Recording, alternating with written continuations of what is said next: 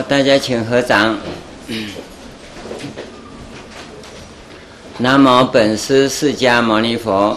南无本师释迦牟尼佛。南无本师释迦牟尼佛。南无本师释迦牟尼佛。南无本师释迦牟尼佛。南无本师释迦牟尼佛。无上甚深微妙法。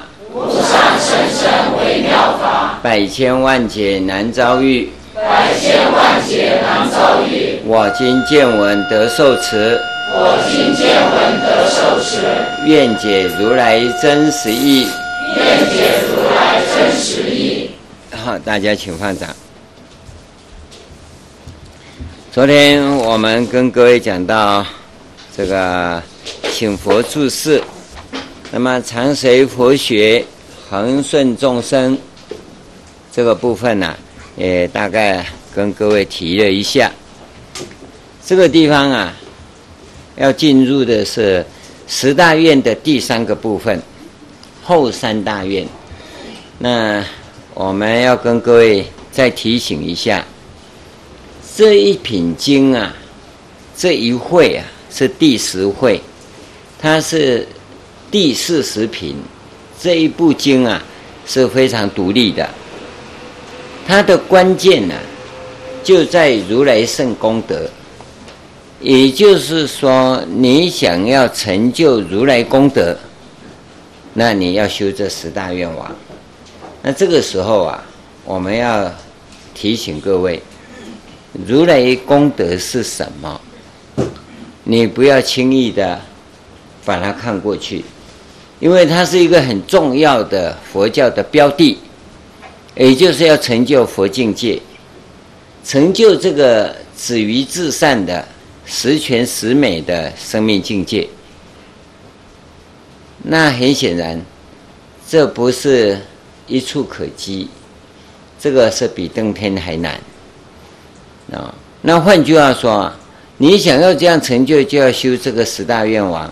那十大愿王对这样的成就啊，它的价值跟意义啊，很显然呢、不是你大脑所能想象的，而且前面也讲过，这个境界啊，假使十方三世一切诸佛啊，这么多的佛啊，每一个佛啊，都经过无量无边劫，相续演说啊，也不可穷尽，这个如来功德，那那你怎么成就？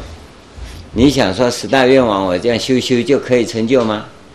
那恐怕不是你所想象的，啊，那这样的话，你就好像那些很喜欢买钻石的人呐，你可能就买一个水晶就够了，反正也是闪闪发光，哦，要割玻璃的时候，到底被玻璃割了还是还是割玻璃呢，就不知道了，哦，这个呢，你不是买到钻石。你是被钻石了，知道吗？那所以你今天想要成修这个法门，然后得这样的成就，你必须把标的弄清楚。所以我常跟各位讲，你来学佛啊，首先弄清楚佛陀要教什么。佛陀要教你什么，你搞不清楚，你要来学什么？对不对？那你懂得佛陀要教什么，你再问你自己，你要跟佛陀学什么？啊，要不然你你你你们自己想想看，问问看自己，你有没有搞清楚佛要教什么？那你要跟佛学什么？啊，这一点没有弄清楚啊！你进佛门中啊，那你叫跑龙套啊！人家拿着香拜，你也拿着香拜，人家问你说拜什么啊？拜他，啊，他是什么？佛啊，菩萨啊，哦，他怎么会是佛菩萨？他泥塑的还铜铸的，他怎么会是佛菩萨？那表示你根本就没看清楚，你没看清楚啊。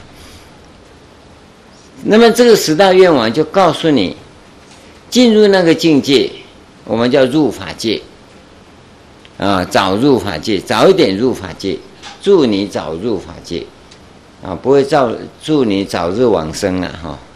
你看，有人祝你早早入法界，没有人祝你早日往生呢，对不对？早入法界是什么？你有没有想过？入法界跟不入法界差别在哪里？你从这里来呀、提移情啊，你直接就入法界了。所以我们跟各位讲移情是很重要的。所以这个经文呢、一开始就讲这个东西。现在你讲这十大愿望啊，那么条条啊都要入法界。所以前面的经文就讲说，若欲成就此功德门，应修十种广大恒愿。你这个随时你你要提起哈。现在我要入如来圣功德的这个功德门，所以来修啊长随佛学。这个大愿，透过这个大愿要能入啊，来修勤转法轮，透过这个大愿要能入法界。那么你想想看，你假如对这个没认识，你怎么进进去呢？啊，很多人就倒过来，不管这些了，反正到最后倒归极乐。极乐是什么？你也搞不清楚啊。啊，你倒归到最后都升天国啊，啊，都跟耶稣在那边下棋打麻将啊。你如果因为你搞不清楚你的标的在哪里嘛，那这样的话就很麻烦了，就很麻烦。所以你一定要弄清楚这样的一个境界是什么境界。那我用一些一点哲学的味道啊来跟你讲，这一个佛境界，这个功德门呐、如来圣功德啊，它是属于形而上的，形而上的境界，不是形而下的境界。现在全世界人类的大脑啊，所能到达的都是形而下，没有办法到形而上。那么这个经文呢、这个十大愿王的经文是假设你在形而下当中啊，已经到达形而下的最高点，准备从这个地方一转就进入形而上的那个地方。这个经文的假设前提是在这里。因为他前面已经讲了三遍，叫做片名六位刑法因果，这个已经都讲过了。第一番呢，是从第十三卷开始，第十三品开始，一直到第三十七品，讲各种刑法，到最后你到这太极佛的位置，太极的顶端的位置。纯粹是理事交杂的讲。第二番遍明六位行法因果，是指离世间品，它是纯理论讲的。第三番遍明因果是善财童子五十三参的这个部分，讲到弥勒菩萨、文殊师利菩萨这边他成佛了，现在呢要入法界了，所以把这三条线综合起来的结论。他才讲称叹如来圣功德已，有吗？第一句话啊，那么告诸菩萨及善财童子言：若欲成就此功德门，要成就这个功德门，那么应修十种广大恒愿。他所讲的是指，在这个形而下的阶段里，你到了最高最高阶级的这个地方啊。现在要由形而下转入形而上的时候，那你要修这十大愿望，那那就简单了，那就简单了。换句话说，你要由太极到无极是怎么转进去的？这个快，这个十大愿望一修就进去了。那问题是啊，你太极还碰不到，你在哪里啊？你在两仪，两仪，两仪是分开生。生命与物质，啊，所以有宇宙观跟生命观两个部分。那你能够把这个生命的命跟身体的身，命跟身搞清楚没？假如还没搞清楚，那你在在两仪下面四象，哦，四相是什么？生理还有物理，心理还有社会四大现象，你没搞清楚啊？那就表示还有下面八卦，你在八卦的范围里，啊，甚至于，你可能到六十四卦去了，甚至于啊，你到三百八十四爻里面去了，嗯，还有可能你在那爻里头啊，还在更后面排了，那那你就要怎么样？从最末端的地方啊，一直往前走，要走到太极这个地方，你才能够从这里转进去。那你假如不是这样子，还没有到太极来，直接修这十大愿望可不可以？也可以。那当然就没那么快了，没那么快，哦，本来是我开始在写博士论文了，现在只要面试以后就拿到博士学位了嘛。可是你现在博士论文没写，你就别想博博士学位了。要写博士论文之前，先拿硕士学位啊，拿了硕士学位才能报名升到博士班呢，对不对？啊，你连硕士也没有，那就读大学嘛。啊，大学也没有，先读高中嘛。你只有一直往下走，走到最基层的地方开始嘛。十大愿望啊，是给你一个保证，它等于什么？给你身份证，给你身份证，你是我们的国民，那你保证可以从最基础的一直读到博士班来。那在博士班来修，就直接进去了。你有没有感觉到有没有这种课程啊？国民小学就教你算术，一二三四算术，对不对？到了初中啊，就就教数学啊，数学呢就开始教三角啊、几何啊、代数啊，有没有？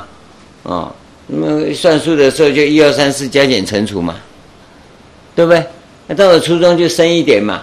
到了高中更深一点嘛，到大学就教微积分嘛，对不对？那那你到硕士博士就要拿来综合运用了，是不是这样？这个也一样，也一样。所以你在看这个部分呢、这个经文呢、是看你的程度来解它的。我现在跟你讲的是，假设你都及格了，你现在马上要有博士毕业了，来讲这个程度给你听了。啊你不要一直点头，肯定你听不懂。听不懂是正常的，啊，听懂的话那是不得了的。第一个，你的哲学训练够吗？我我光跟你讲这个部分，太极而无极的这个意义，你知道吗？你你对你对易经都不熟，什么太极而无极，对不对？若欲成就此功德门，欲。成就此功德门，欲成就三个字，就是太极而无极，一种上回向的关系嘛。由因地向果地的最后那个关卡嘛。所以你不要看这经文呐、它是很形象化的，它把那形而上啊，非常抽象的东西啊，它把它形象化过来，叫如来功德。如来功德，你就好像有个东西，如来功德，你能解得出来吗？不要说如来功德，光讲功德两个字啊！我跟你讲，从古至今没有人跟你定义啊。功德箱上面就写功德箱，什么叫功德箱？什么叫功德箱？把钱丢进去的箱子叫功德箱。那功德的意思呢？功德的意思，你还是没办法讲嘛。啊，谁喜功德嘛？对不对？功德无量嘛，天天都在讲什么叫功德？你瞪我，我瞪你，功德无量。为什么？因为你有好多东西呀，叫做不明就里，莫名其妙过一生，你还过得蛮顺利的，是因为你有福报。你要没福报啊，我告诉你，日子就没那么好过了，就没那么好过了。你要今天学佛好学吗？学佛简单啊，念个阿弥陀佛，吃素就好了。嗯，吃到鸡腿的时候说鸡也是吃素的，对不对？喝到啤酒的时候啤酒也是小麦做的。吃牛排的时候说牛也是吃草的。反正你都有道理嘛，嗯吃完以后，在阿弥陀佛功德无量，谢谢你供养我，是吗？学佛这样吗？这叫迷迷糊糊过一生。那你既然进佛门来哈，一面吃牛排，一面也在那边阿弥陀佛哈，总比哈吃牛肉面不会念阿弥陀佛的人来的有福报，知道吗？啊，下辈子当你你当牛的时候哈，会用一支新的杀牛刀来杀，福报比较大嘛。福报不好的就用旧牛刀，还生生锈的。因果报应，我们是不知道，这个叫因果不思议，不可思议的。但是你要破解这个不可思议啊，就一定要用移情，而且不要急着想成就，因为你急不来嘛，你这样倒没有嘛。一个大学毕业要得到博士证书是比较快，那你一个还没读书的人要得博士证书，当然比较慢嘛，就这一当然的嘛。你不要急着，你要拿博士嘛，那回家自己写一个就可以了，对不对？写个博士证书四个字，然后贴在墙壁上。那我家也有博士证书，对不对？问题不是这个东西啊，是你的实力到底够不够？这是一个关键处。所以我们跟各位讲说，这个法它有一个特色，它的最高层次你要了解到，最高层次是什么？你搞清楚，然后。你没有那个层次不要紧，我一定要修这个法，是得到什么？得到一个身份的确认。那我依于这个法，总有一天我会到达止于至善，我会到达这里所指定的最高目标。所以师父一定要把这个最高目标啊告诉你，然后给你一个。确认说你进了这个门，你得到这个证书了，得到这个身份了，那你就慢慢修吧。因为有的距离那么长，有的距离短嘛。那这些距离短的人，我们叫当机中，希望他赶快成就，也让各位啊可以证明说，你看人家都有成就了，那我呢慢一点不要紧，对不对？他已经大学了，得博士当然很快。而、我现在得初中，嗯，我当然还有高中和大学要读啊。那我就慢慢来嘛，所以不用急嘛。但这里告诉你，你肯定可以得到，那就是时间的问题了，跟你所要具备的条件、资粮的问题。这这是这这地方告诉你的。我我们一再的跟各位讲说，这部经啊。在这个地方的身份跟地位是非常的完美，所以他的前面呢、讲了很多修行的次第步骤，他是告诉你说这条路是正确的，跟其他的法门不一样，其他法门只教你修，你超越过这一阶就好了，就表示有成就了嘛。那印度啊，很多行法都是这个样子。你看，所有的经典几乎都是这种状况。你只要达到这一阶翻过去就好。你现在是凡夫啊，凡夫习性除掉，证得空性就可以了。那证得空性以后呢？那那段路可长了。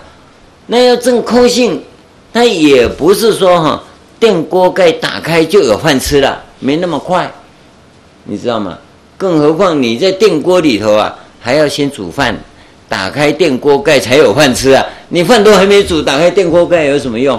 还你你到电器行去看看，打开电锅盖里面不会有饭的，它是需要先煮饭，打开电锅盖才会有饭，是不是这样？那你这个先煮饭的功夫要没有的话，你打开电锅盖也没用啊。所以我们这里需要经过一整套的修行训练，而那一套修行训练。在《华严经》里告诉我们很详细，很详细。前面三番遍明因果啊，就在讲这个东西。那么现在呢，当然就不再讲那些了，再讲那些就回过头去从头讲了。现在要讲的是最后这一段，是他做一个总结，总结，总结就到这个时候，你要回到太极那个止于至善的形而上的最高的。本体界里面，而我们现在所存在的叫做现象界，现象界，现象界跟本体业之间呢、有什么差别？你直接从这里对局提疑情啊，直接就可以成佛，这个叫做，立地成佛。他要怎么立地成佛呢？当你这对局发现哦，原来是这样，这个哦，就叫做放下屠刀啊、你知道屠刀是哪一只吗？你再想到家里厨房那一只啊、哦，不是，屠刀就是你用大脑，大脑很敏锐，去思辨种种状况。那个是什么？那个是屠宰你的法身慧命。你要怎么样的不用大脑，让大脑啊静下来。大脑静下来，你注意哈、哦，有两个词你常用，大脑不起作用，叫什么？无为。无为有没有？十方同聚会，个个学无为，学什么无为？学着大脑不作用，然后有没有？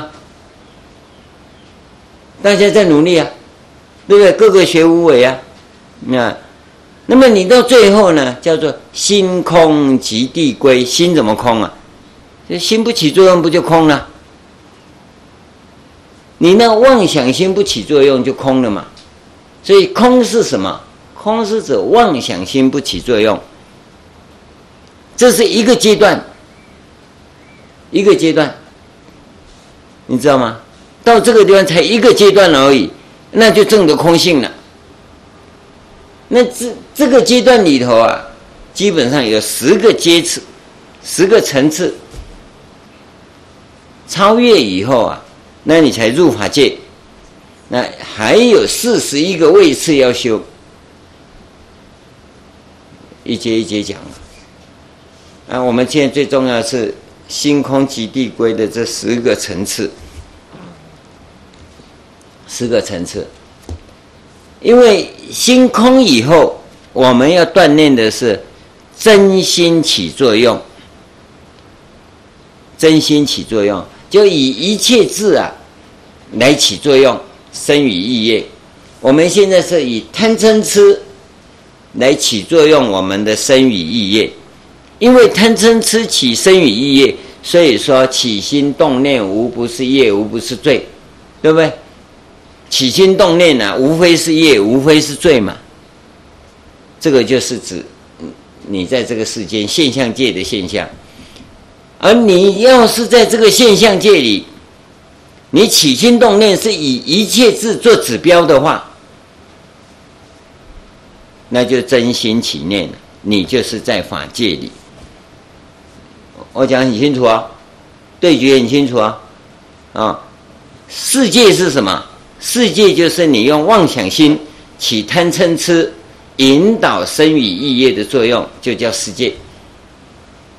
什么叫法界？法界还在这个世界里，但是它不以妄想心的贪嗔痴来引导你的生与意业，它是用清净心，用一切智来引导你的生与意业。你还是在这个世间，那这个时候就叫入法界。有没有很清楚啊？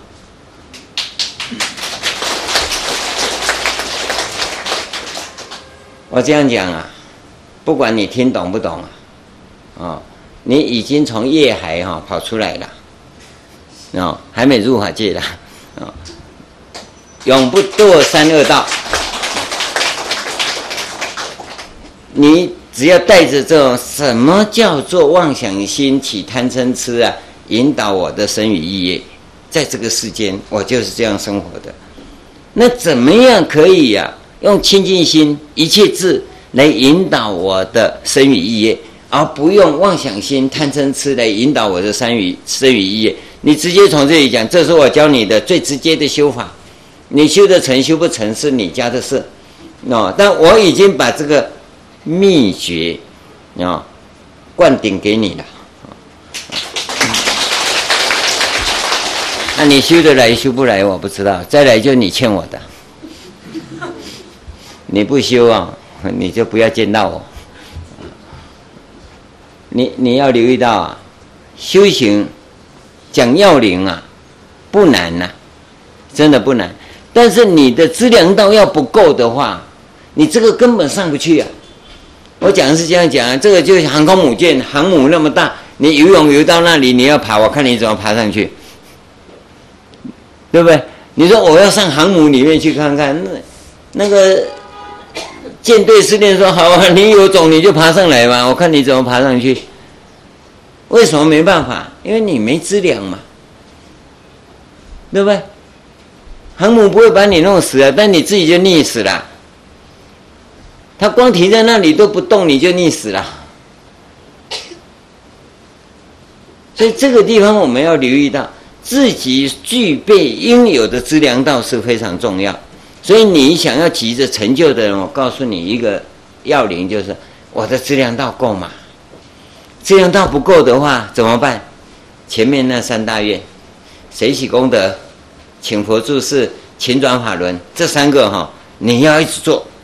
你一直做，假如说这样做还有困难，那忏悔业障，天天都拜，你不知道一天要拜多少，你能拜拜一千，不能拜拜六百，那你就尽量拜。我告诉你，成就这资粮道要聚集就不难了，不难了。你说哦，我每次想精进就拉肚子，嗯，那 叫业障重嘛。所以你拉肚子，你还要拜。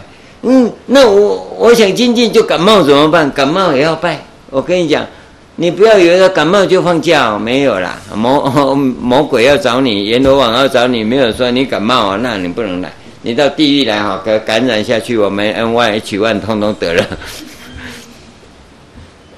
不会的，你自己一定要突破自己，不要以为你自己有障碍，你所有的障碍都是自己的妄想心所起。你知道吗？我跟各位讲，你要真没饭吃，肚子饿哈，很简单，你去拜佛拜一百零八拜，我看你会饿不饿？一百零八拜还会拜饿？你去拜五百四十拜，跟你讲，绝对不会的。吃啊，本来是你的意识形态，你要是有这种感觉，不信你去把它卸掉，啊。我有感觉饿的时候，哈，就是要我拜佛拜五百四十拜。你现在是饿的时候，我就想吃牛肉面，对不对？饿就想吃嘛。你假如饿的时候就想拜五百四十拜的话，那你呀，从今天开始可以不要吃饭，拜你就饱了。这个叫识食，识知道吗？意识的识啊。因为你的识性里已经把它设定要吃了，知道吗？很多人吃素啊，他不能吃肉，一吃肉就会吐，因为你已经设定了吃肉是罪过，所以那个罪过跑进去，你就会吐出来，因为你的妄想的那个事啊是这样设定的，知道吗？当霍乱在流行的时候，说那个水呀、啊，里面有霍乱菌，喝了会得霍霍乱。你你看看这个水，你喝没事啊？那你一想还没煮你就喝了，那完了，他一定得霍乱病，知道吗？因为你的视性啊，会勾引起你得病的那个部分，所以你必须要随时警惕自己，这个叫做屠刀啊。大脑的视性在起这样的作用，那你能够大脑的视性不起作用，那你不是放下屠刀吗？那立地就成佛了。嗯。所以刚才跟各位讲说，那个那两个移情，两句话其实一个移情了。为什么在世间？为什么叫做入法界？世间跟法界差别只有一个，一个用妄想心，一个用真心呢？哦，那、你怎么样不用妄想心而用真心？这个不是用语言讲的，是你生命的质感的问题。就像我刚才跟你举例，你当肚子饿的时候，你是不是想到要拜佛？跟肚子饿的时候想要去吃一碗面，都是事性设定，知道吗？但是你设定在拜佛的时候，你拜佛啊不会饿死啊，你放心呐、啊。我跟各位讲过没？我有一次是设定晚上吃过饭，洗澡，把小孩子弄到书桌上去读书，那我就上桌，上书桌。那支原子笔一定要写完，到写完天亮，我就准备上班去。我设定不睡觉，两年的时间，两年可以不要睡觉，知道吗？你可以设定。因为我也是美食家，贪嘴也爱吃啊，所以我不会设定说不要吃了。但是可以不要睡啊。那你自己，哎呦，不睡很累的，那你已经设定了不睡很累嘛。那你要设定一个精进，根本就不用睡啊。每天一支原子笔。后来卖我原子笔的人都骂我，因为我写两年以后那功课做完了，我就不再写，因为他知道我每次去都买一盒十二支，啊，每次去都买一盒十二支，啊啊，他觉得这销量还不错啊，他就进一一大箱来啊，就我写完就没再去买。有一次我再去买东西，然后啊，你怎么都不来买了？那害我进一箱都在那里。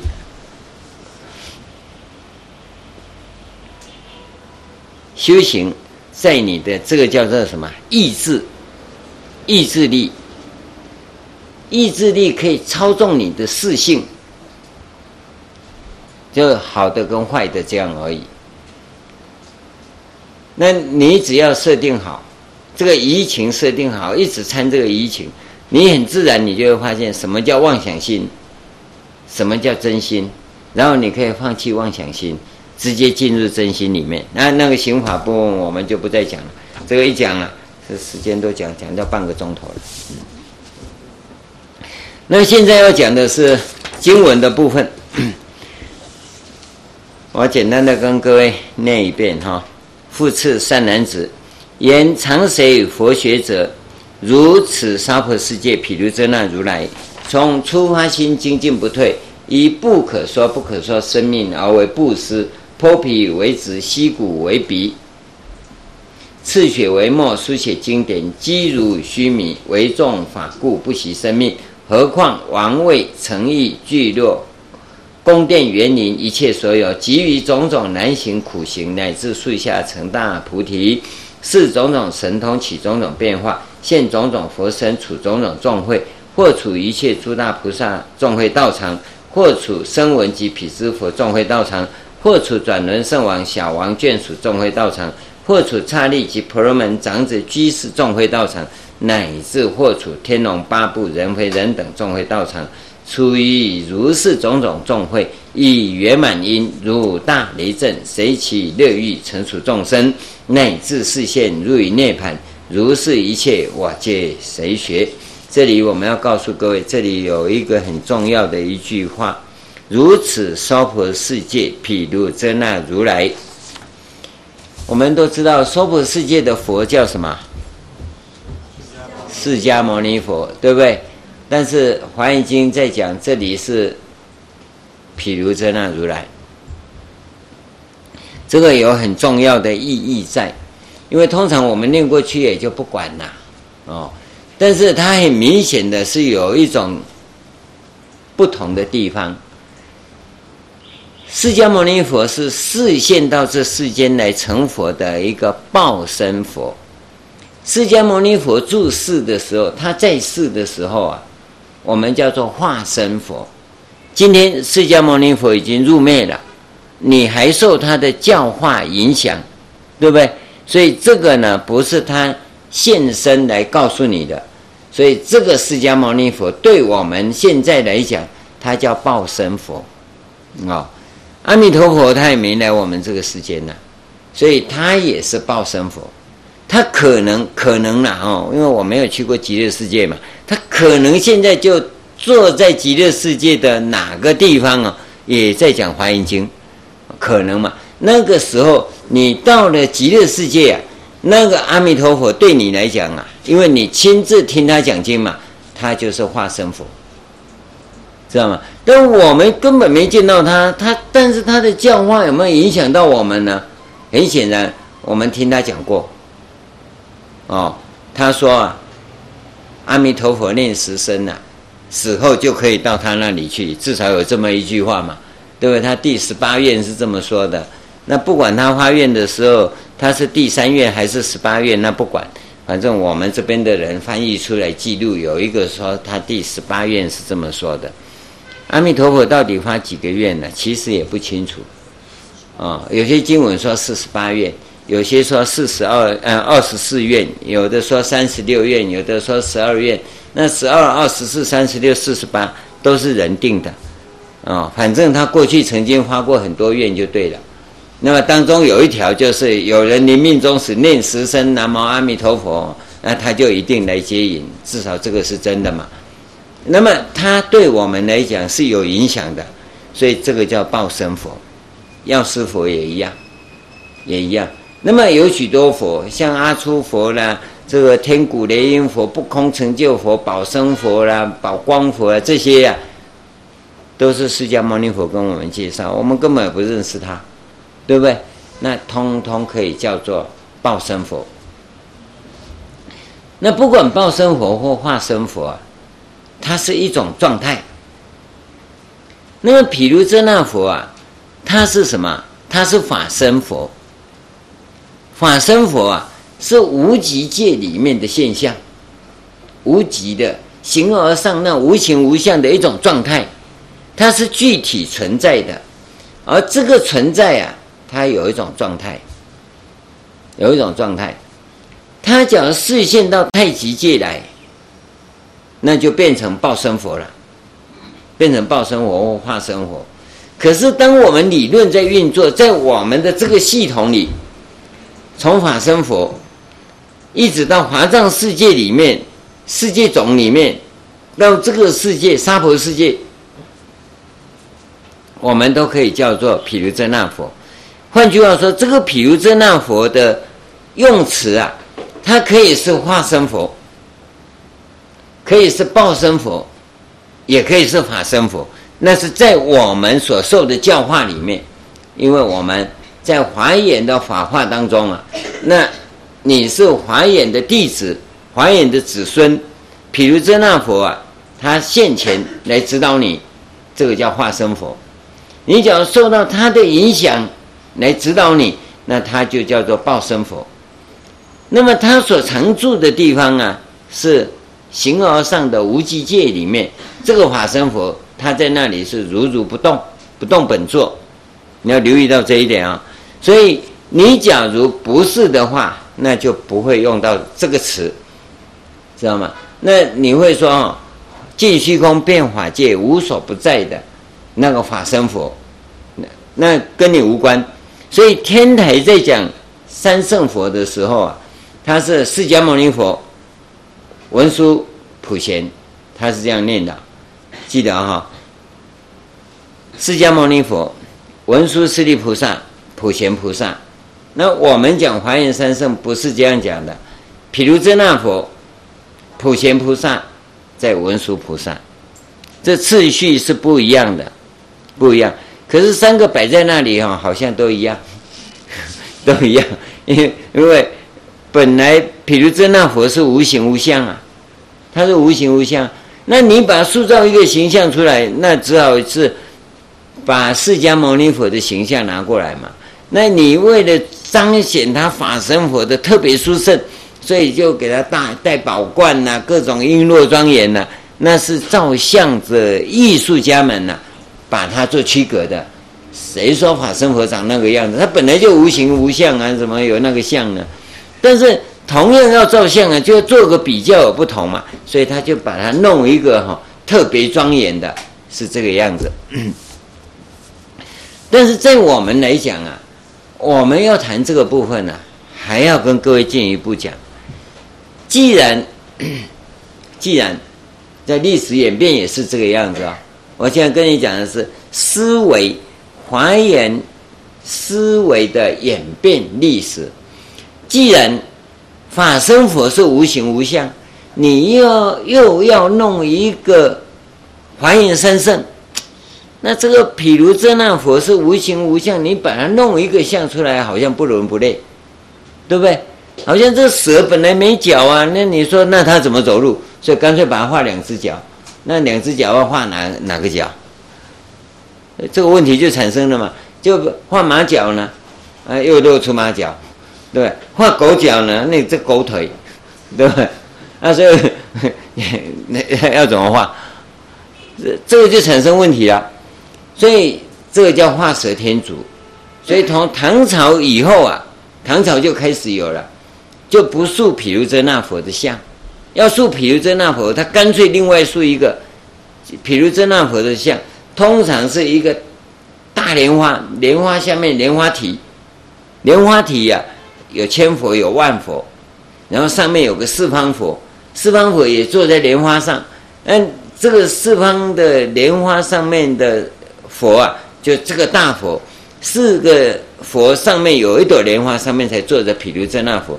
这是毗卢遮那佛单独造像的一种特别状况，也是唐朝以后有的。那么三圣的时候啊，那就不要用毗卢遮那佛啊，那要怎么办呢？因为它无相嘛。可是《华严经》有个理论叫做一体起用。因为毗卢遮那佛是真理的本体，那真理的本体起作用，呃，那就可以啊。那用可以显象，用可以显象。那么这个用要用什么来表达它的用呢？古代就用莲花，啊、用这个万字有没有？要用一些奇奇奇奇怪怪的东西，那个叫印气，叫印气。可是旁边是。普贤跟文殊，那中间不能用印器啊，所以也要用一尊菩萨。那你看哪一尊菩萨最好用？就是观音菩萨嘛，慈悲大用嘛，对不对？所以你会看到三个菩萨在一起的，中间一定是观世音菩萨。这个观世音菩萨就是大悲观世音。那么这三个在一起呢，叫做三大士信仰。理论上是三大士，那民间的信仰啊，也认识观世音菩萨，所以他就能够广传。所以观三大士信仰绝对是华严华严宗的思想。那么这一个为什么用观世音菩萨来取代毗卢遮那佛呢？是因为啊，依体起用嘛，因用显相嘛，所以体呢就不显相，然后用用。所以用这个用来取代提，所以才有三大四信仰。那么修法人呐、对文殊普贤不太会修。那么既然要修，就修本体又起妙用嘛，那就譬如观音的造像就出现了，就毗卢遮那佛跟观世音菩萨的造像联合在一起了，就产生毗卢观音的造像。那么三大四信仰到了宋朝兴盛。比如观音的信仰到明朝兴盛，它历史轨迹是这样走下来的。所以今天我们看到的这些信仰都融合在一起，你搞不清楚它历史的这种前后关系。这一套这一路信仰啊，都是华严密法的思想演变历史。很快、哦，这样讲了一千年的历史过去了。那思想演变史啊。而这个演变，当然我讲的快了。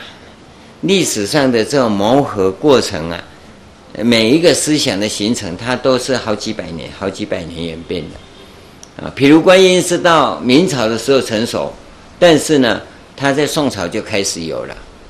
哦，三大四信仰是到宋朝的时候成熟，其实在，在那个那唐朝时候就开始有了。而当时唐朝的时候是四个。就后面是毗卢遮那佛，啊，还有的是用弥勒佛，用一个佛，那前面是三大士，而最早的观世音菩萨是十一面观音，到宋朝的时候就普通的这种观音出来，而且三大士的信仰是一致的，造型是一样的，因为三十二相庄严嘛，大家都长得一样，哦。啊，可是名字就不一样，那就他手上的印器不同，用印器来做区别。所以这个各位要留意到，他有这样的状况，有这样的状况。这个是附带的跟各位讲，譬如遮那佛的出现，最重要的是华严的三圣跟天台的三圣，它有其不同。天台三圣啊，是释迦牟尼佛、文殊师利菩萨跟普贤菩萨，而华严三圣是譬如遮那佛、普贤菩萨、文殊菩萨，啊，这个是有很大的不同。那你会看到说，那个为什么那个文殊菩萨在左边呢，在右边呢？他搞不清楚状况啊，哪一边都不要紧，他两兄弟不会吵架啊，你把它摆上去就好了，嗯。它是有它的位置的，在每个宗派、每个道场、每个道风，它有它的解释。你到了道场以后，你问师傅，师傅跟你讲的就对了啊！你不要跟人家讲说不对啊，因为他的道风、他的道场由他来做决定。然后你外人，你不要随便跟人家指指点点啊！这个，这是因为历史的背景所在。好，把这经文应该注意的这个插曲啊，跟你讲完了。呃，现在呢？我我们这个经文呢、只是告诉你说，这个毗卢遮那佛在我们这个世间，它的整个过程，这是第一个。从世间来看，毗卢遮那佛在这里就是化身佛，啊、哦，那你假如说他已经过去了，释迦牟尼佛已经走了，那那他就是报身佛，好、哦，那第三个层面呢，这个法身佛成就我们这个华藏世界海。这个法身佛啊，他就是常住无极界，形而上的地方，如如不动。那么无极界是什么？我简单的跟各位讲，一般讲这形而上的法身呢、都以为它是无形无相，然后就空空洞洞的，那你就弄错了。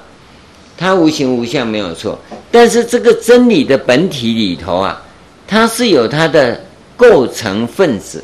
它的组成分子，它有成分的，所以这些成分呢，我们把它叫做多重因素组合论，多重因素组合的起源论，你知道吗？它不是单一元素，它是多重因素组合的，所以我们把它分类了一下，它一共有四大类，四大类里面有七十个，有七十个因素在里面。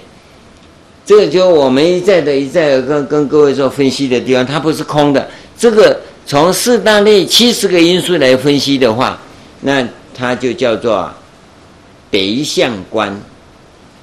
真理本身呢、它是有很多因素的，而这些因素都是无形无相的，所以你都看不到。但是它不是没有，它是有。所以这个就很难跟你讲，它有。它的有叫没有，那我请问你听懂吗？有没有？对不对？哦，啊，它不是你讲的那个，你讲的那个是没有，啊，所以它是有，啊，没有有，啊，到底有没有？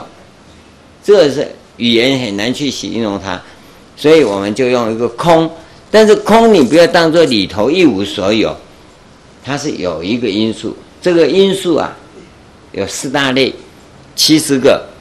七十个，其实每一个都一大类啊，好，这是一部分。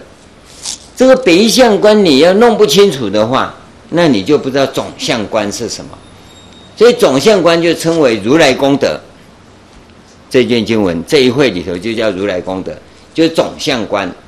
所以进到无极界里头，你讲譬如遮那佛，它也是总相总相观，它就是真理本体的一个什么象征。就叫毗卢遮那佛，但是呢，真理本体是无形无相。那古代这个地方不叫真理本体，它就叫毗卢遮那佛嘛。所以你现在叫真理，叫真理本体，就是毗卢遮那佛。毗毗卢遮那佛就是真理的本体嘛，就是指这个这样的一种状况。而我们修这个法是直接要到达这个标的，直接要到达这个标的，真的不难，按 就看这一条这一段就好了。啊，他从出发心以来啊，精进不退，以不可说不可说生跟命而为布施。他讲生跟命哦，这我我我我跟各位讲说，我我们的生命呢、啊，不是身体而已，身体是身体，命是命，生命有没有？生跟命两个是不一样的，所以人死了是命死了，不是生死了。你的生本来就死的，你放心哦，是因为有命你才会会动，你知道吗？你一个人死了跟没死啊，差别在于他的命有没有动，他命不动就死了嘛。对不对？命要会动，他就不会死啊。所以你看那个虚云老和尚被打死了，过两个礼拜又活起来了，啊？为什么？因为他命不死啊。你打我的时候，命赶快跑开嘛，命不要被你打死嘛。那当你走了，我命再回来嘛，那身体已经支离破碎了，照样可以活起来。跟你讲，他被打了两次，对不对？今天那个变形金刚啊，就是学学。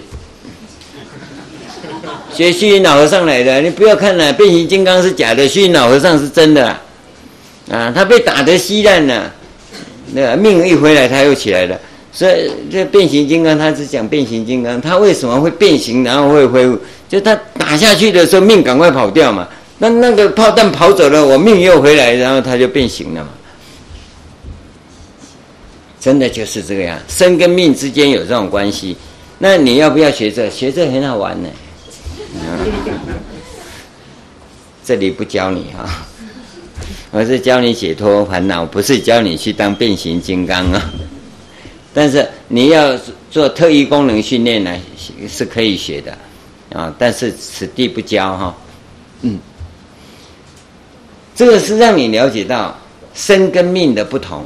那么他告诉我们在因地的时候，你不但生要布施，命要布施，你看布施多少？那你要是连这个都搞不清楚啊，你没办法，因为生命是什么两仪的部分嘛，两仪合起来就就是太极嘛。那么他从这里发心以来，这些东西做多少了？嗯，要知道这个就是他殊胜的地方啊。那么剖皮，生生的皮剥掉为止，吸骨把骨拿起来当笔，刺血为墨，把血当墨，书写经典，积如须弥山那么高啊。但没有叫你这样去做啊！啊，你要这样做的话叫傻瓜，哦，没叫你这样做。那事实上这里面啊，法义如何展开的部分呢、那我是希望各位去看十大愿王那本书，或者普贤恒愿那个我在多伦多的时候讲的那三本书啊、哦。这里不详细跟各位讲这个部分。为重法故不惜生命，这是一个态度。一个心态，你对于法，你尊重吗？我常跟各位讲，你要来修法，我当然很欢迎。不过我一个条件是你的态度，你的态度，你是要当当机众，成为师父的弟子这样来修呢，还是当庄严众在旁边看就好？师父讲了，好吧，回家修修看。啊，师父说念佛很好，好吧。回家念念看，对不对？师父说诵经会开悟，好吧，会增长智慧。那我就回家念念看，那叫庄严众。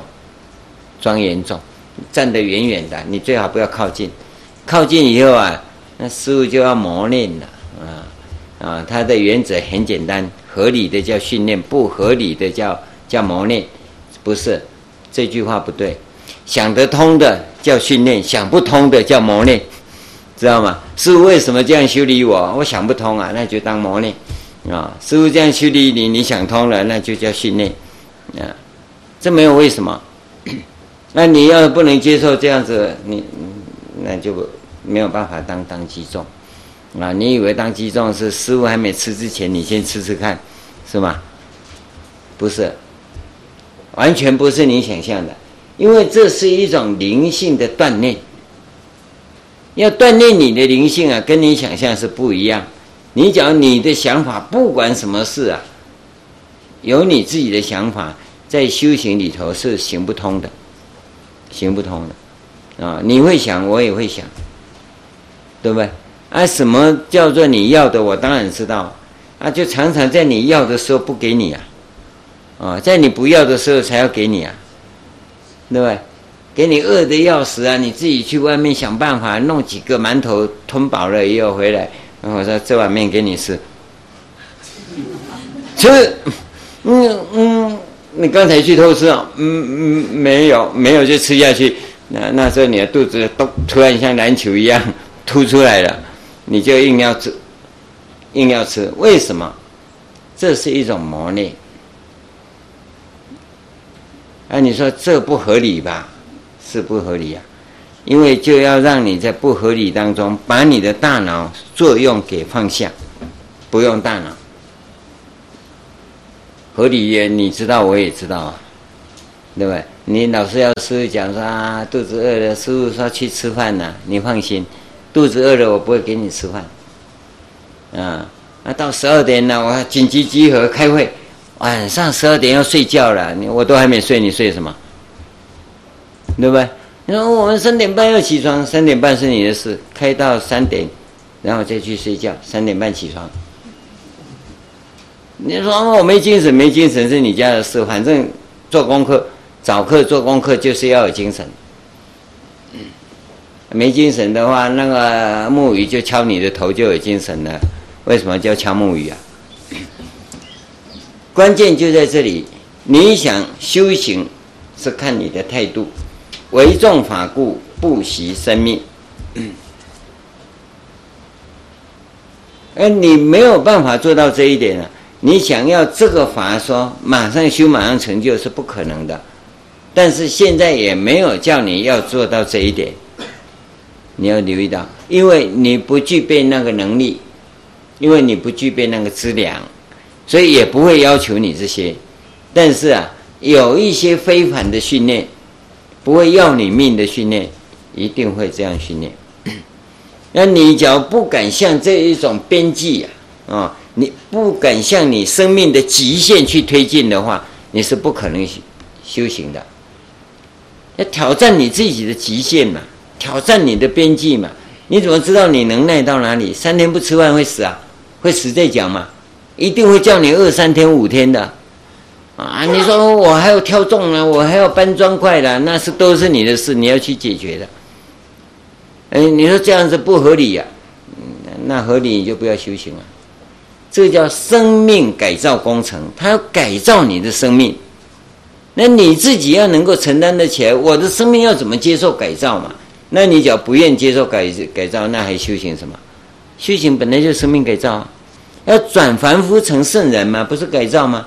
那你用凡夫的办法来做训练，你永远都是凡夫吗？你想当圣人，那就用圣人的方法来训练嘛。那那你要认识清楚啊！所以修行伟大在这里啊！为什么那么迷人？平常叫你训练，你打死我也不干，对不对？有饭不吃，那看着饭还不能吃啊！然后还要饿三天，啊，每天都弄最好吃的，然后香喷喷的，那摆在眼前又不能吃，你一定要接受这种训练吗？你看佛不是这样吗？你像他坐在这里，你看每天供佛多少啊，他就不能伸手去，哎，这一块不错哎，那你下面一般人都被你吓死了，你看那佛像还贪吃啊，那那那佛像厕所不知道怎么处理啊，所以你要知道训练自己。有自己的一套方法，但是我们不会，所以才要依止善知识来做修行训练嘛。所以关键就在这里啊。好，我们休息一下，等一下再讲。那么这经文所提的其他地方啊，我们就不再跟各位谈了啊。就是说，一个求道人，你你应该要知道自己求道的态度。要把修行或者学佛当做一回事啊，而不是说试试看、做做看啊、修修看，那不当一回事啊，他就不能成就了啊。那说结个善缘还可以啊，那你想要真的求智慧、无烦恼，那那你就要当一回事来处理呀。就好像你在工作一样，你有一个工作态度嘛，认真去把它做好，啊，这个东西你只要认为不重要，那就不重要嘛，因为它不影响你吃饭。你认为它重要，那就很重要，因为它是你灵性的主宰。你要活得有价值、有意义，那这个是很重要的啊啊，活得灿烂，而不是空虚无奈。当你没有碰到这些挫折啊，你可能不觉得灵性的重要啊。那灵性有多重要？那你要去经历才知道。这是第一第一个要跟各位谈的。那么为什么要这样牺牲呢？布施啊，把皮剥出来呀、啊，做纸啊，把骨头抽出来呀、啊，当笔呀、啊，呃，把血抽出来呀、啊，当墨汁啊，这是干什么？这叫供养。你不要以为是牺牲，没有牺牲。供养是培养你的那个如来呀、啊，就是那个总体的灵性总体的什么善根成长。换句话，你灵性的成长啊，你必须去培养它。那要培养这个灵性啊，你不能不当一回事啊。不当一回事，它会死死掉啊。像你家里种的盆栽一样，买的时候很漂亮，千挑万选，扛回家两个月就死翘翘。啊，剩下那尸骨哦，你要看的还蛮沧桑的。为什么？因为你没有把它当一回事，好好照顾。养狗也是一样，啊，在狗店买回来啊，你看好漂亮啊，养两个月怎么变成这么糟糕？不喜欢了、因为你没有把它当一回事。今天你的法身慧命。你要把它当一回事，你绝对受用，因为你的灵性在成长，所以我们说修真供养，这个不是牺牲自己啊！你常随佛学，就跟着佛学，学什么？学他所做的这些，那是在培养你自己的灵性。我们不是跟外道学，我们也不是跟世间法学，我们是跟着佛陀灵性的觉悟来学。那你要懂得。这些都不是牺牲，而是培养我们自己的灵性。要培养你自己的灵性，你就必须要投资，这才叫真正的投资。所以跟各位讲说，你的诚意在哪里？你的真心在哪里？有吗？啊，你对自己的灵性，你有尊重吗？你有恭敬吗？有的话，那你要怎么为你的灵性做出付出嘛？对不对？你赚那么多钱干嘛？就为了这张嘴巴吃的吗？不是啦，这吃的有限嘛。真正要的是你的灵性，你要安顿好，要不然你活得没价值、没意义，活得很无奈、很空虚。所以这这个是我我们真正跟各位谈的地方啊。不然你要学佛宗教干嘛？宗教是谈灵性的，宗教不会跟你谈什么治病啊什么，但治病其实是附带的嘛。对不对？那你没有身体的时候，你怎么怎么讲灵性呢？所以灵灵性要能够成长，一定会自然的、很自然的把你的身体调整到堪用、可用的地步，不会让你身身体非常强健。说我要学佛，你就给我奥林匹克得冠军。啊，这个不是训练你奥林匹克会上得冠军的。但但是呢，也不至于让你说躺在床上爬不起来，那那这怎么修啊？所以呢，会让你堪用可用。同样的心理状况的创伤，也可以把你矫正过来。因为心理创伤不矫正，你的人格性不健全，人格性不健全呢、那你的处众生界不能修啊，为人处事不圆满。那你自己更无法反观自己，自境界更没办法，所以这样的话是不行的。所以这两个部分呢，身心的两部分呢，都会让你达到啊七十五分以上。哦，那你的灵性才可能增长。随着你灵性的成长啊，身心灵啊会逐渐趋向完美。这这是一个关键的，所以不要以为说哦，经文都讲这个好吓人哦。不吓人，一点都不吓人，哦，所以你要懂得这种进行。好，下面讲，如今世尊譬如真那，如是尽法界虚空界，十方三世一切佛刹所有尘中一切如来，皆亦如是。因为这个地方讲啊，尽虚空法界的一切佛啊，那通通是讲报身佛啊。于念念中，我借谁学？就是我的灵性念念中都在增长啊。所以这个昨天我们跟各位讲啊，属于诸如来修真供养，这是一个。那么第二个呢，就是。恒顺众生，就第九大愿。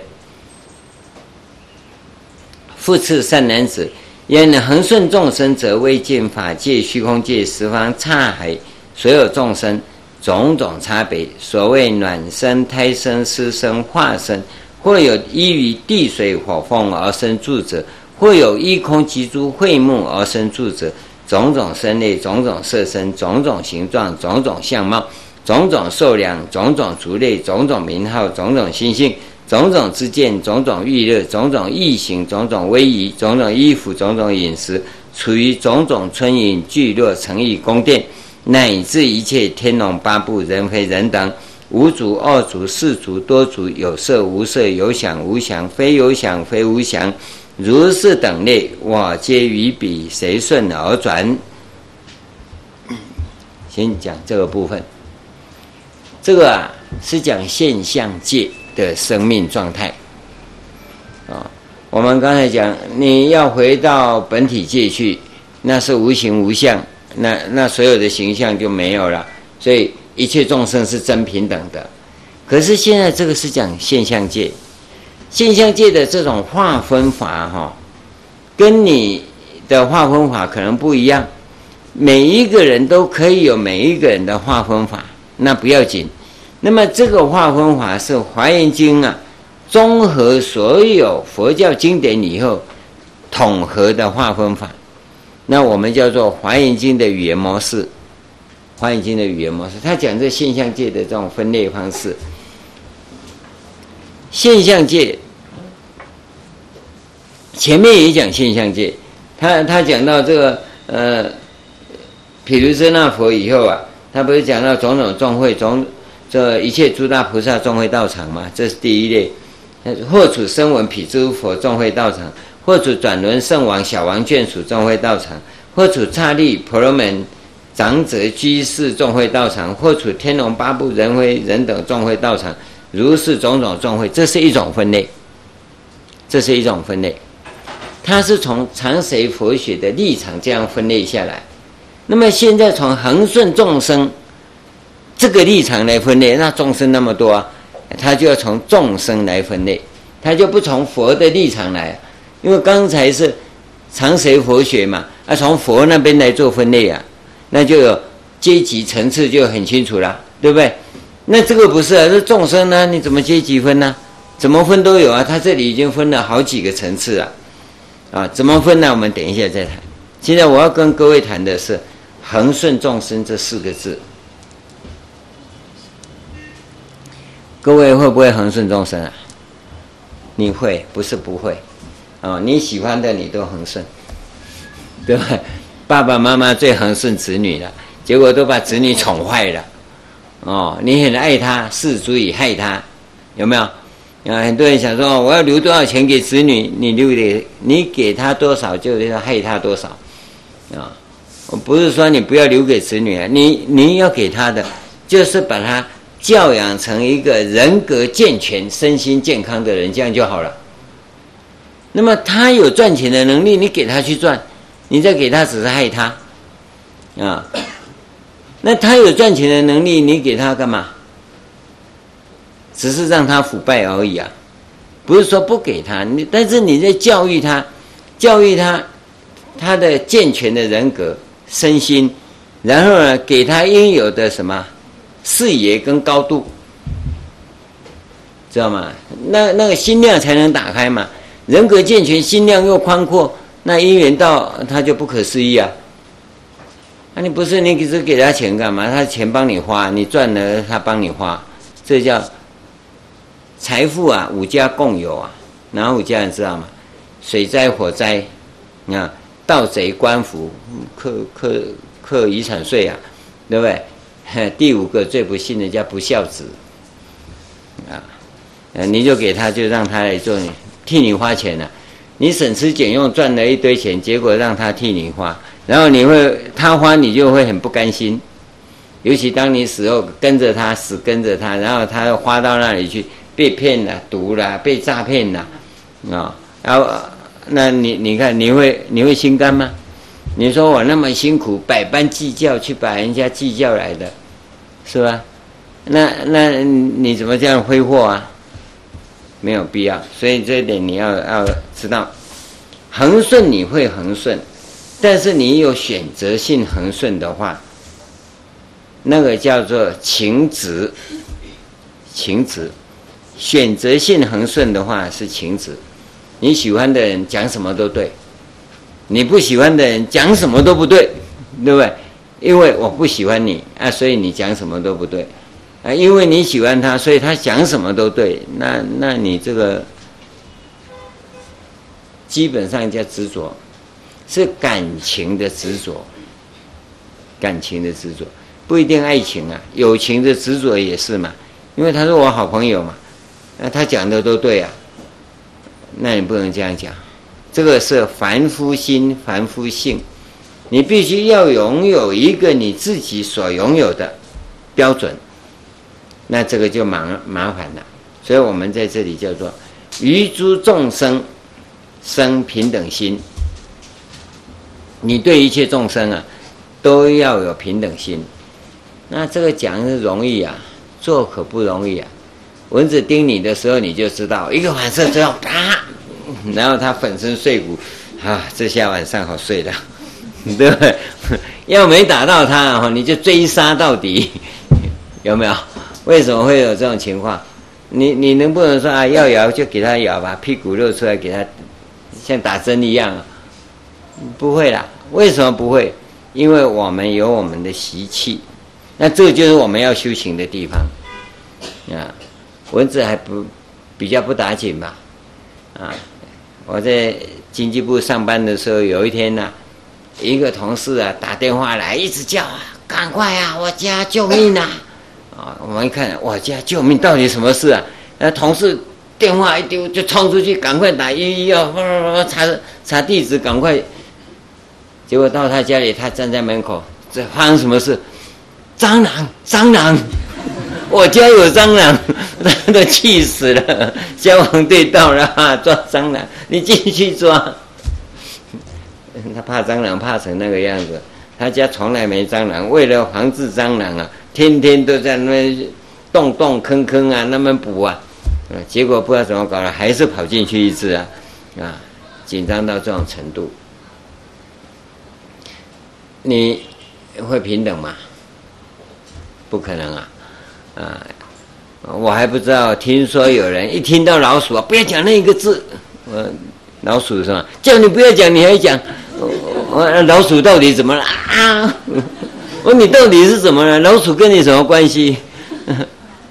怕老鼠怕到连听老鼠的名字都不行，那你这样跟众生要怎么相处啊？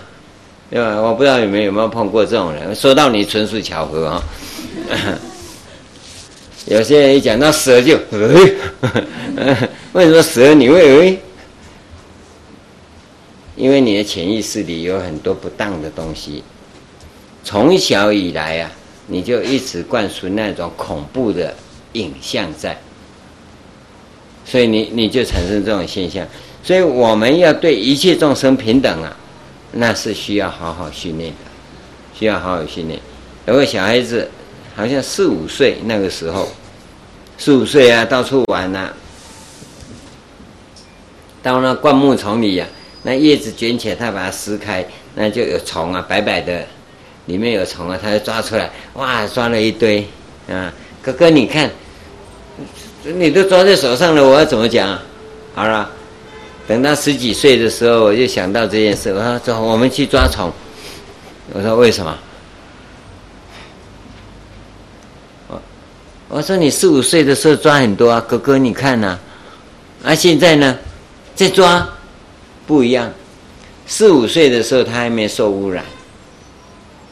他跟虫玩得很好，他长大十几岁开始读书了，那虫有种种什么什么什么什么有没有？然后就开始怕了。小时候怎么不怕？长大为什么怕？就是污染。你的大脑被污染了，就开始什么？有价值判断，开始有意识形态，开始有好恶，你就一直产生了，一直产生了。那当这些东西一直产生的时候，你的对立就一直起来了。所以我们在理论上跟各位讲，哦，那个图还有没有？生出一面的图，没有那个表啊？那要呃那个要转过来给他们，啊，这边讲经的时候常常要用。我们生出一面讲究，一个是念，第一念、第二念有没有？第一念啊，那个你是都做不到的。因为一百万个念哈，假设了，一百万个念构成一个事，一百万个事构成一个概念，一百万个概念构成一个意识形态。那我们的污染就是一直要你把念转成事，把事转成概念，把概念转成意识形态。现在几乎每一个人都活在意识形态里，所以你的第一念是第一个意识形态的反射作用，而不是第一念。你不可能在第一念。现代的人只要活在概念里面的人呐、大概都是啊，我们讲那三三个牌子的，不是傻就是笨呐，哈，就是呆呀、活在概念的人呐、为什么呢？他是很单纯的人，用现代的标准来看，活在意识形态，你看一百万个意识，百万个意识形态才构成，呃，百万个概念构成一个意识形态。所以，当你那个脑筋转得越快的时候，它意识形态越深，意识形态越深呢，你就是污染越严重。到最后，你是活在意识形态里，你是远离的生命，你不知道为何而活着。就像现在很多人拼命赚钱，拼命赚钱，你赚钱干嘛？赚钱，赚钱，什么？身份地位，对吧？表示我有能力，我成功了，成功了，可能事业成功了。但是你没考虑到，健康失去了，家庭失去了，子女失去了，而且呢，你的灵性枯竭了，这是最可怕的现象。所以很多有钱人是活得很痛苦的。我不是说你哈，我知道你有很很有钱哦，跟我没关系呀。为什么有钱人会活得很痛苦啊？因为他是与钱为伍，而不是与人为伍，知道吗？所以看得钱呢，每张钱都有钞票，呃，每张钞票上面都有人呢，那跟他讲话听不懂啊，对不对？所以钱呢，能够买到很多的朋友，买不到友谊。钱呢，可以买二奶、三奶、四奶、五奶，可以买牛奶，买不到真正的感情。你要要要留意到，钱很好用。但是钱绝对不是万能的，钱可以买到有形的，钱没有办法买到真情，你知道吗？那人所需要的是真情，钱不，人不是不一定要有钱，但是激情是不算的，激情是不算，啊，真正的情是很需要的，所以情是架构在哪里？在伦理架构上，所以我常跟各位讲说：你有没有天伦之乐？没有天伦之乐啊，你是不可能有情的。假如你那个道德框框太多也不对，但是你都没有这些也不对。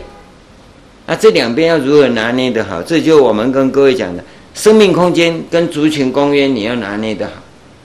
但是一个很有钱的人呐、啊。假如他的生命空间不够的话，那是没用的。我们看到很多人啊，每个礼拜都跟孩子太太吃饭，每个礼拜啊，不是每天的，每个礼拜一定有一天会跟太太跟孩子吃饭。有一天啊，孩子太太都回家，他还在那边拼命讲电话。吃饭是吃饭呢，电话讲不完呢。啊，呃，子女呀。都吃饱了，都回家了，不等了，因为电话讲不完呢、那那有没有在一起啊？这不等于没在一起嘛？所以你要享受天伦之乐的时候，有两件事要记得：电话全部关机，电视不能看，哦，那才叫做相处嘛。然后家事不能做，你做家事你还是没在一起啊。所以与家人相处哈，一起进行家庭华藏工程是很需要的。每个人讲三五分钟，讲完了换一个讲。你不要爸爸还没讲完，啊，你们要讲什么？以爸爸的为主，这个没有用，这不是家庭华藏工程。听听对方的意见，听听子女的意见。就在这家庭华藏工程的时间里，任何电话不能接，电视不能看，电脑不能用，啊，通通对外断绝关系，好好的，那才叫天伦之乐。那在一起的时候不做什么，没事干，脚伸出来帮他剪指甲。我想你大概都没做过，头拿来，头拿来干嘛？帮他梳头发。那修指甲二十块去给人家修就好了，你就把感情给量化了，你的生命就没价值啊。那一个感情的存在不是钱所可以替代的，知道吗？这个你要去，这个是灵性培养的地方啊。你只要这灵性的培养都没有的话，那你是活在哪里啊？你回到家来跟跟。跟回到监狱里头睡觉没两样啊！所以人的生命存在是一种温情，我只能够说温情，它不是冷冰冰的感情，那个温暖的感情，会使你内心、你的灵性感受到那一份温情。所以回到家看一下子女，亲一下也好，对不对？虽然没讲话，但这是很幸福的。这个灵性是很重要的，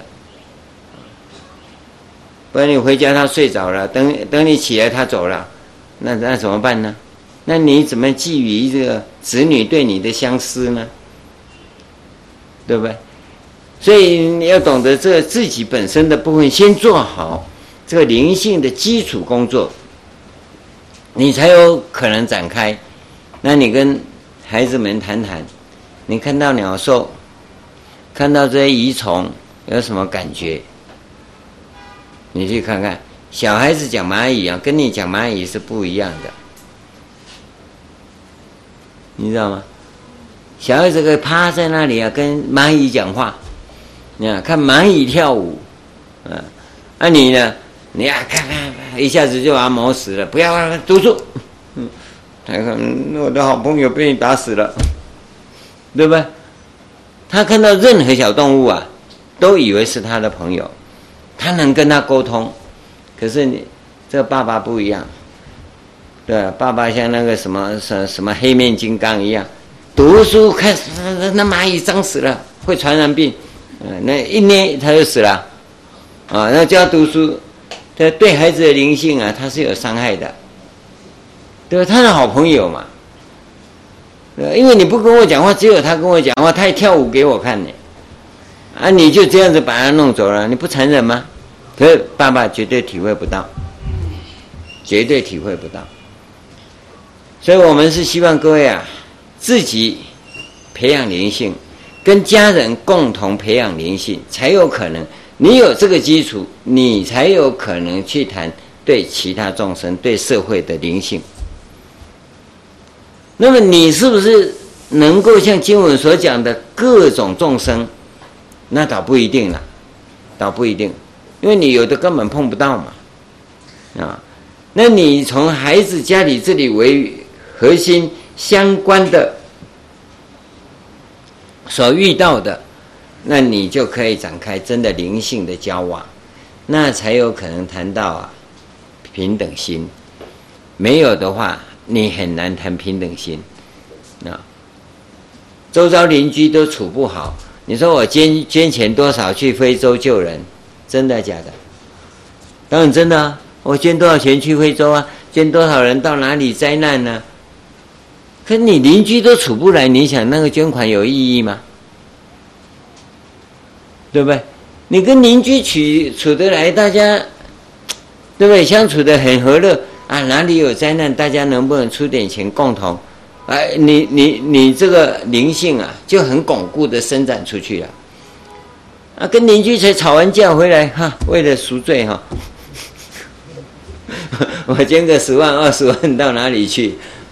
那那你捐的越多，表示你造的业越重，对吧？所以各位要留意到，灵性的存在是非常重要的。而我们现在那都疏忽了这个部分，疏忽了这个部分，只看着眼前的这些利益，那这些呢，其实都在污染我们。在伤害我们的灵性，我不是说事业不要不要做了，啊，做事业我们也都做过了，但是为了事业，我们这四个成本呢，实在是不划算。健康、夫妻感情、子女，还有你的灵性枯竭，啊，留一点时间，留一点生命空间，来培养我们的灵性。你只要你自己的灵性能够培养成长啊，你的健康不会有问题，你的家人不会有问题，子女不会有问题，这是最重要。所以这个四个成本，尤其是灵性的枯竭，绝对不要不要付出，把把它当做事业的成本来投注啊，那是不划算的，非常不划算，好吧？这个把这个恒顺众生的部分呢，先跟各位提一下。那么他第一句话是总说了，说尽法界虚空界，这是《华严经》的语言模式。十方刹海所有众生种种差别，那首先就讲出来所有众生种种差别，这是总说。那有什么差别呢？下面讲所谓第一个分类：卵生、吃胎生、湿生、化生。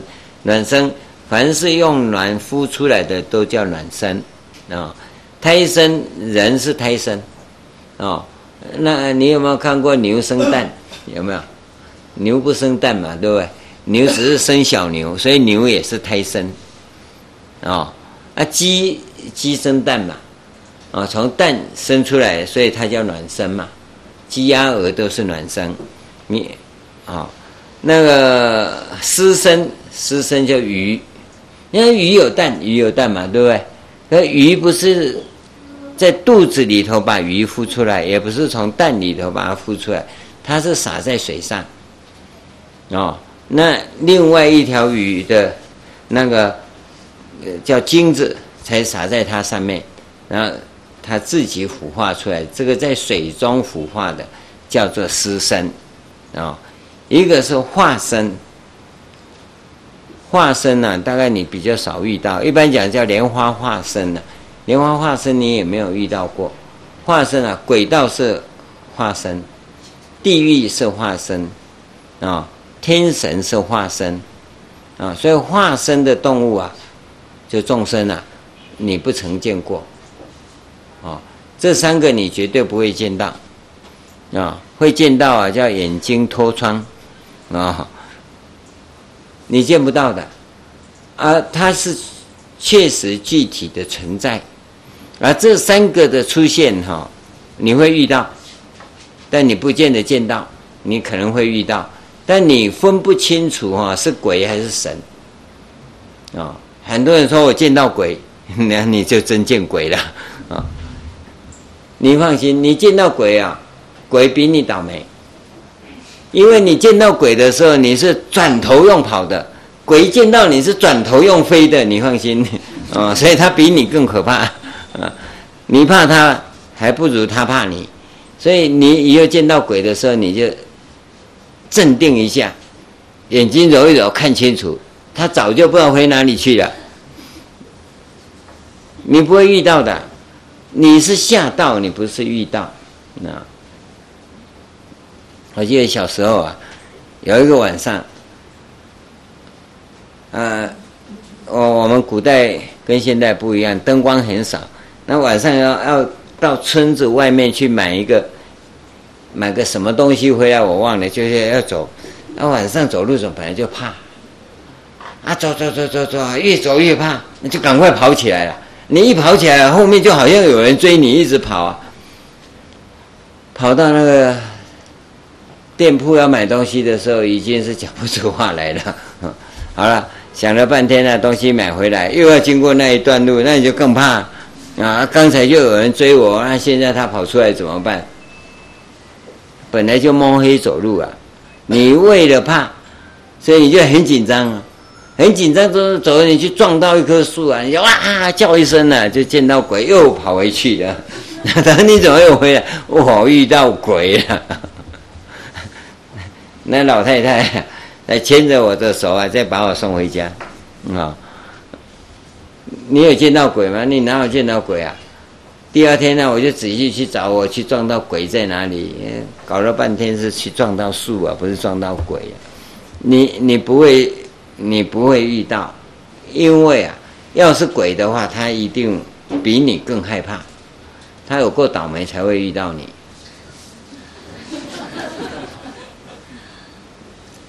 有一种情况，你会遇到天神，天神跟鬼啊，是都是化身的。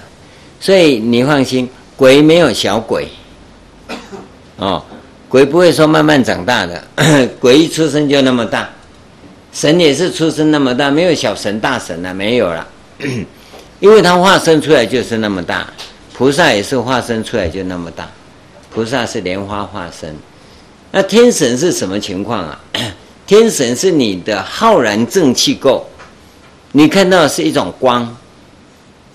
啊，那种光又不是阳光，哦，啊，你会有那种光明，但是你会有一种什么心悦诚服的感觉，心里会非常愉快，然后很舒服，哦，啊，然后呢，你的脑筋会开窍，啊，什么事情怎么样怎么样，会有那种情况，那叫做遇到神了。可你又没有说他长什么样子，啊，他不会长什么样子给你看。因为它本来对我们人类的眼睛来讲，它是无形状的，但是你自己会有所收获，哦。那有些人说，那我遇到鬼就会摔，对不对？那人家一路发，你是一路摔，他不是，是因为你吓破胆哦，生存意志啊消沉，这是这个因素，不是怎么样。那有没有那个激发你生存因素旺盛的呢？那就遇到神了嘛，对？那你说遇到鬼使你这个意志消沉呢？那或许也算了，或许也算。那真的鬼啊，你不会遇到。好，这是讲这四生，四生呢是一种对众生的简单分类，哦，但每一类都很广啊，这个叫四生，或有依于。地水火风而生住者，地水火风啊，这些都是什么？我们叫做主风神、主水神、主火神、主地神、主山神这一类的。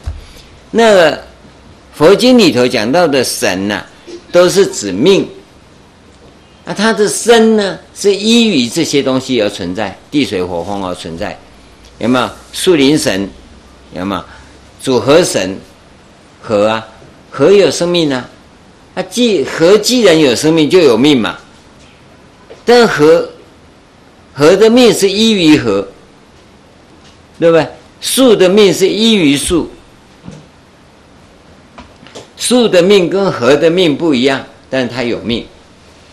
哦，树的命跟石头的命不一样，但是石头不动而已啊，对不对？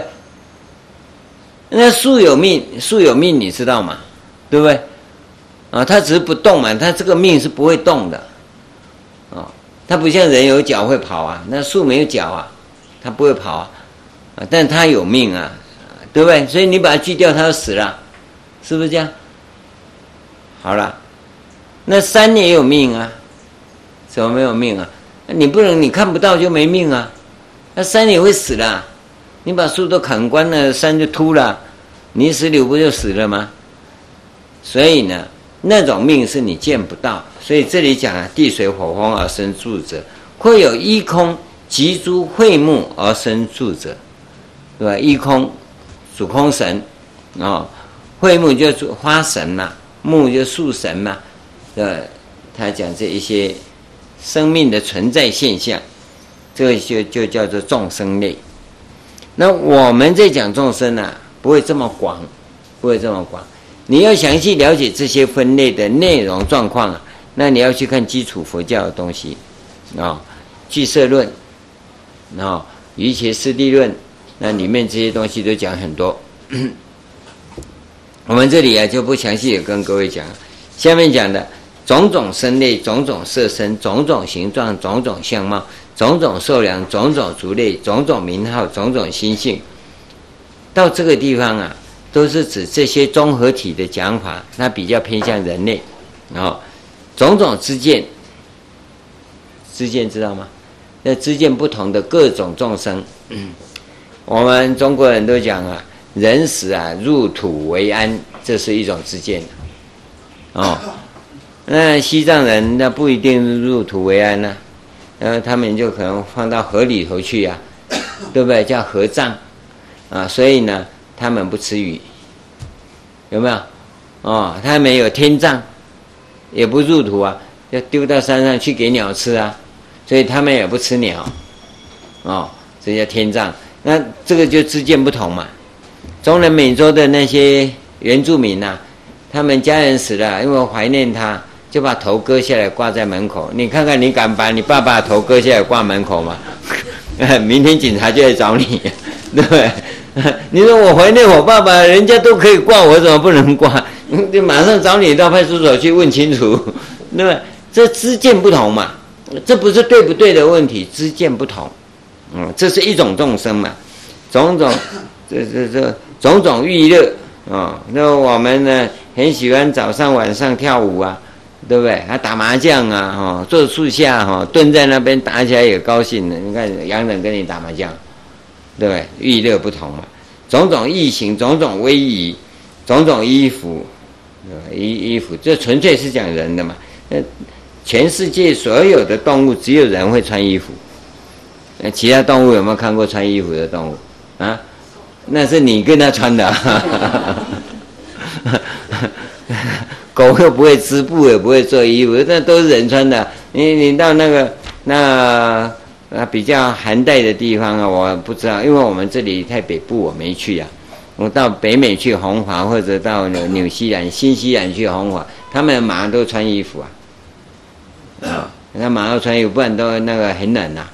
哦，那那他们会披衣服，那不是马穿衣服，是人跟他穿的。人自自作多情，以为马会冷呢。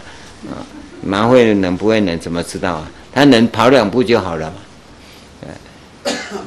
人是以为说那么难呐、那不把他穿衣服叫不人道，那应该讲马道不是人道。那不管我们是讲这样的一种状况啊，种种饮食，种种村营聚落、城邑宫殿，啊，到这个地方啊，是对众生的一种描述，是讲外在的。乃至一切天龙八部、人非人等，天龙八部啊，是外面有的，但是它主要讲是人的性格，有八大类性格，啊，这八大类是怎么样分配？那是另外一个，我们这里不不跟各位谈了。人非人等，这又是一种分类，啊，人跟非人两个分类，鬼神、地狱就是非人，啊，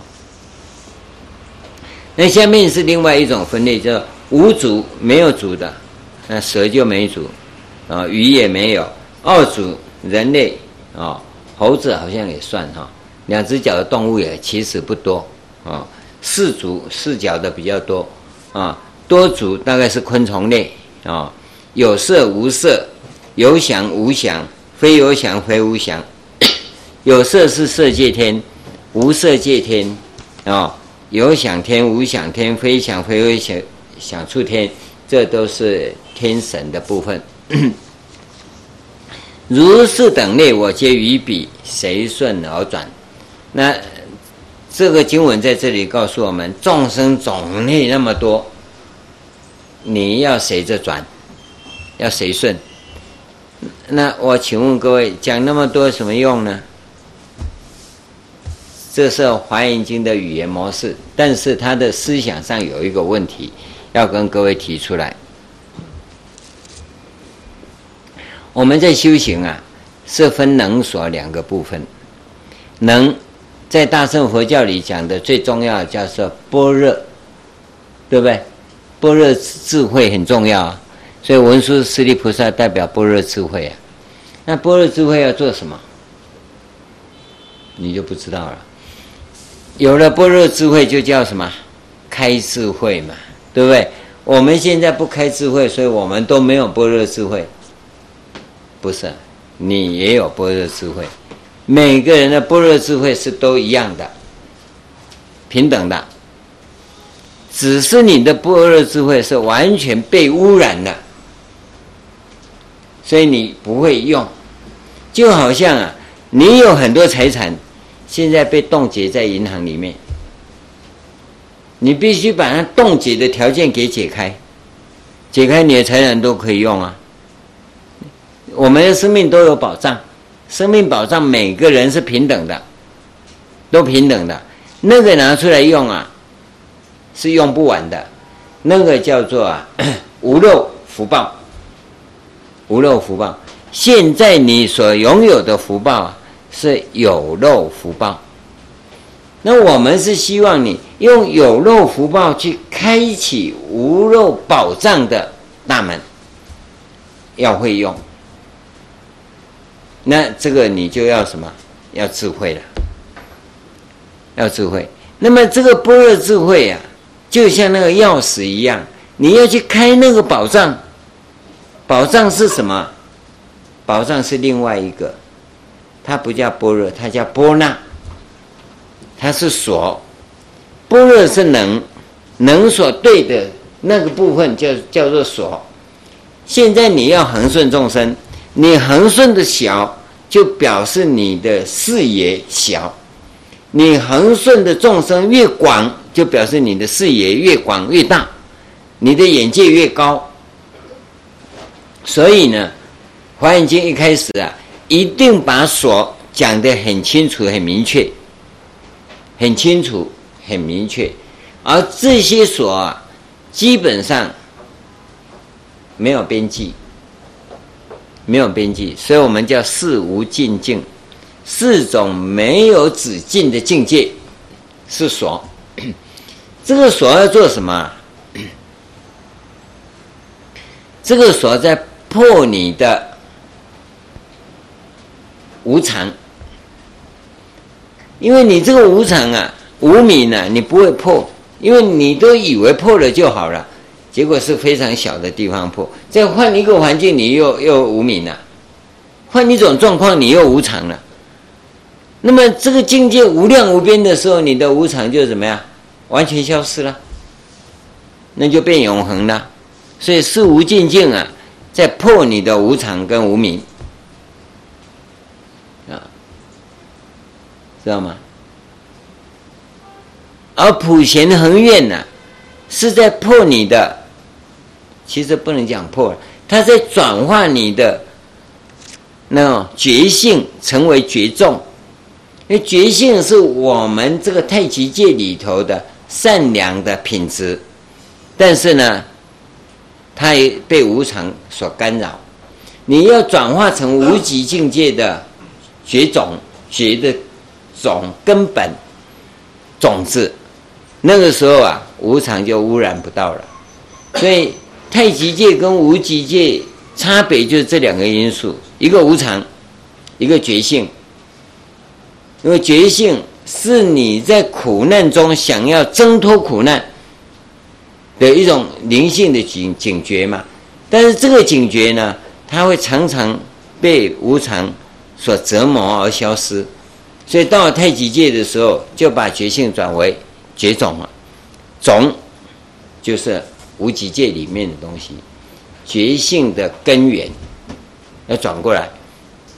那这个部分呢，就告诉我们说，我们在修行的时候，以华严的立场来讲，就普贤圣的立场来讲，是告诉我们先把所给确定，所一定要确定。然后再讲能的成就，所以我们在实际成观的时候也是一样，波那你要看得到，你看得到波那的时候，你你的波若就成立了。所以我们普贤圣修行啊，不会强调波若的重要，而是强调般若的存在。那你感受到没？你感受不到般若的存在，那你的波若不显，否则你显的般若也没用。你知道吗？所以我们在修行，修行到九性位的时候，就是要你转四智成一切智，一切智是般若，啊，是是般若。转成般若以后，般若要做什么？带着身口意，就用清净心的一切智啊，来引导你的身口意业，那你就入法界了。所以它有技术面要进行的，有技术面要进行。那你般若在修行的过程当中，其实在出果位的时候，初心位要成立的时候，我们第一次灌顶，你就要证得，要不然不会跟你灌顶。啊，哎，你有没有证得？在他的前面叫出果相，我们就要看清楚，你这两个能力具备吗？具备这一个灌顶，你就证出果了。这是非常清楚的修行步骤。那这个地方，这个地方经典上面所讲的是易学的语言模式。我跟你讲的那刑法的语言模式是禅堂的语言模式。禅堂是这么讲，很简单。经文一讲这么广，啊，禅堂只讲波那两个字，啊，这经文就讲众生那么广，啊，那你看到众生，其实是看到他的身跟命两个部分。生跟命一讲的话，物理界的你具备了，那命有形无形也都具备了，对不对？所以《华严经》在这里啊，很简短的几行字啊。他把那个所的境界啊，全部显现出来，而我们一般人在读这个部分呢、都是带过去，一直解释这些名相的部分。名相不是重点，不是重点，而是它所代表。你看物理界全部具备啊，生命界它也全部具备，不管有形无形的，全部都在。这个是这个经文语言模式当中所蕴含的。它最大、最特殊、最殊胜的地方，好吧？今天我们就跟各位讲到这里，因为这一个大愿呢、后面的经文呢、比较长，而且非常精彩。我们明天呢再跟各位再谈。好，大家请合掌。我此普贤殊胜行。我此普贤殊胜行无边胜福皆回向，无边胜福皆回向。普愿沉溺诸众生，普愿沉溺诸众生。速往无量光佛刹，速往无量光佛刹。南无普贤王菩萨摩诃萨，南无南无普贤王菩萨摩诃萨，南无普贤王菩萨摩诃萨，南无普贤王菩萨摩诃萨，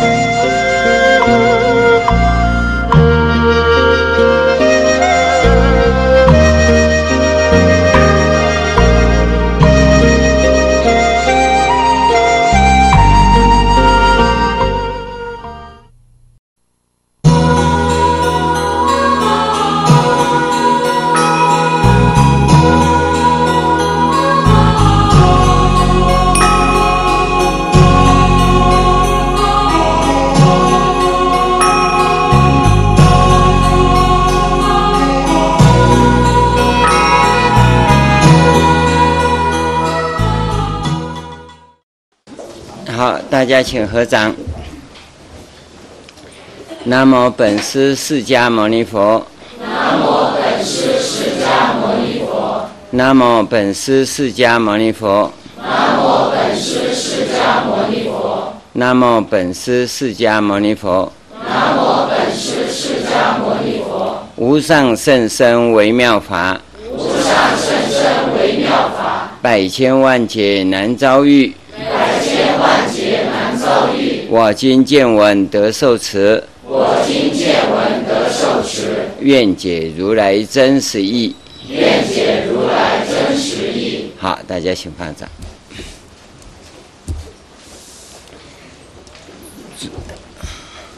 昨天我们提到了恒顺众生的这个部分。